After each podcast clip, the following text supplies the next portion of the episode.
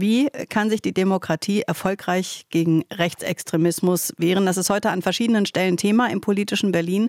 Die Bundesfamilienministerin Lisa Paus stellt heute Vormittag eine Studie über rechtsextreme Hassparolen im Netz vor. Und die Innenministerin Nancy Faeser wird mit dem Verfassungsschutzpräsidenten Thomas Haldenwang und dem Chef des Bundeskriminalamts Holger Münch vorstellen, welche Maßnahmen gegen Rechtsextremismus geplant sind. Da ist in den letzten Wochen ja einiges in der Diskussion gewesen. All dem widmet die grüne Bundestagsabgeordnete Renate Künast viel Energie politisch und auch als Rechtsanwältin und Betroffene von Hass und Verleumdung im Netz, gegen die sie erfolgreich geklagt hat. Guten Morgen, Frau Künast. Guten Morgen, Frau Naht. Sie haben mal gesagt, die Zukunft der Demokratie werde im Netz entschieden. Warum? Weil das Netz mittlerweile dominant ist. Also da kann man ganz schnell äh, mit falschen oder richtigen Fakten und darauf aufgelegten Hasskampagnen, Emotionen, Stimmungen erzeugen und so reagiert der Mensch leider. Und wir sehen ja, dass das Netz von vielen benutzt wird, ob das von Rechtsextremen ist, von äh, anderen Staaten, die unsere Demokratie zerstören wollen und Stimmung machen.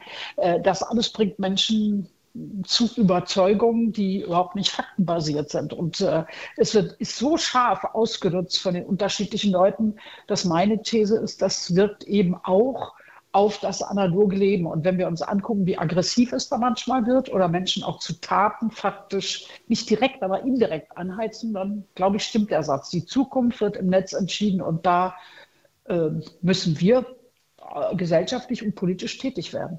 Ein Instrument äh, gegen Hass im Netz soll da das Netzwerkdurchsetzungsgesetz sein, das NetzDG.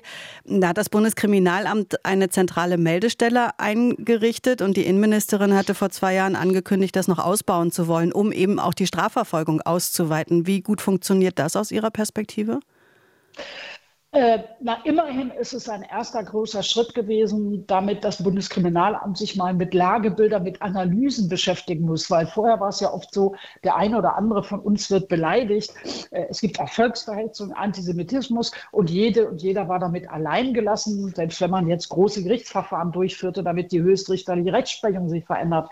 Aber das ist schon mal äh, ein analytischer Teil, um zu sehen, dass es eben nicht eine einzige einzelne Beleidigung ist, sondern dass dahinter ein ganz sagen wir, ein Vorgehen wie in einem Orchester ganz systematisch ist. Das hilft, man sieht, man kann äh, Verfahren konzentrieren. Es gibt auch Schwerpunktstaatsanwaltschaften mittlerweile und Polizeien, die eigentlich eine gute Arbeit machen, weil sie sich jetzt auskennen. Ja.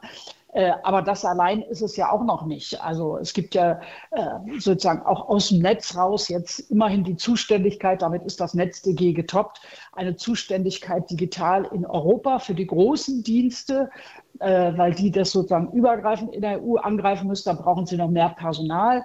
In Deutschland selber muss auch die Aufsicht personell ausgestattet sein. Wir wollen noch ein digitales Gewaltschutzgesetz haben, damit man auch zu ganzen Accounts äh, sperren kann, sich besser wehren kann. Also es geht da um ganzen Werkzeugkasten, aber natürlich muss dann das analoge Stück auch noch dazu. Ja, ja man Wie, könnte ja zum Beispiel auch verstärkt die Urheber solcher Posts in den Fokus nehmen. Im Zuge der jüngsten Debatten um Rechtsextremismus und auch um die AfD spielen Verbote ja immer wieder eine größere Rolle. Jetzt hört man auch aus Ihrer Partei Forderungen zum Beispiel nach einem Verbotsverfahren gegen die Jugendorganisation der AfD, die junge Alternative. Es hat Omid Nuripur gefordert, der Vorsitzende der Grünen. Sie auch?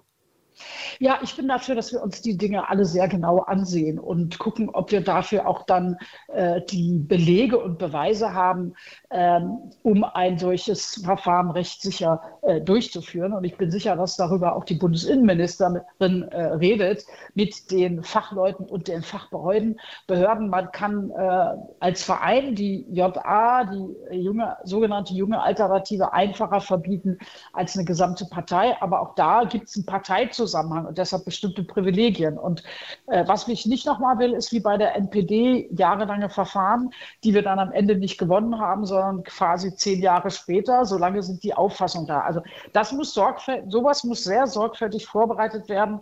Das hat sehr hohe Beweisanforderungen und vorher muss man übrigens die V-Leute, wenn man welche hat, da drin auch abschalten, dann hat man natürlich äh, weniger Wissen. Aber systematisch und sauber prüfen und ob man Teile oder ganze Verbotsverfahren anfängt, wo gibt es die Beweise dafür. Und dann darf natürlich im analogen Leben auch nicht passieren, dass man Leute nicht aus dem öffentlichen Dienst rauskriegt. Da haben wir jetzt auf der Bundesebene Recht verschärft. Also wir wollen sie weder in der Bundeswehr noch im öffentlichen Dienst. Äh, noch als Richterinnen und Richter, nicht mal als Schöffen. Und da sind Bund und Länder gefragt, die letzten Lücken zu schließen, auch einfach gesetzlich. Und ein anderer Punkt, die Finanzen. Da hört man jetzt aus dem Innenministerium, dass da Nachforschungen erleichtert werden sollen. Ein Gesetz soll es dem Verfassungsschutz erleichtern, Auskünfte über Konten und Finanzströme zu bekommen.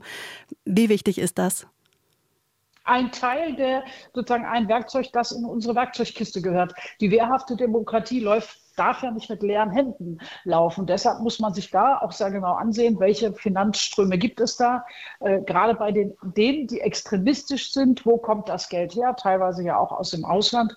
Das muss man äh, nachverfolgen können. Natürlich, Und mit welcher Konsequenz?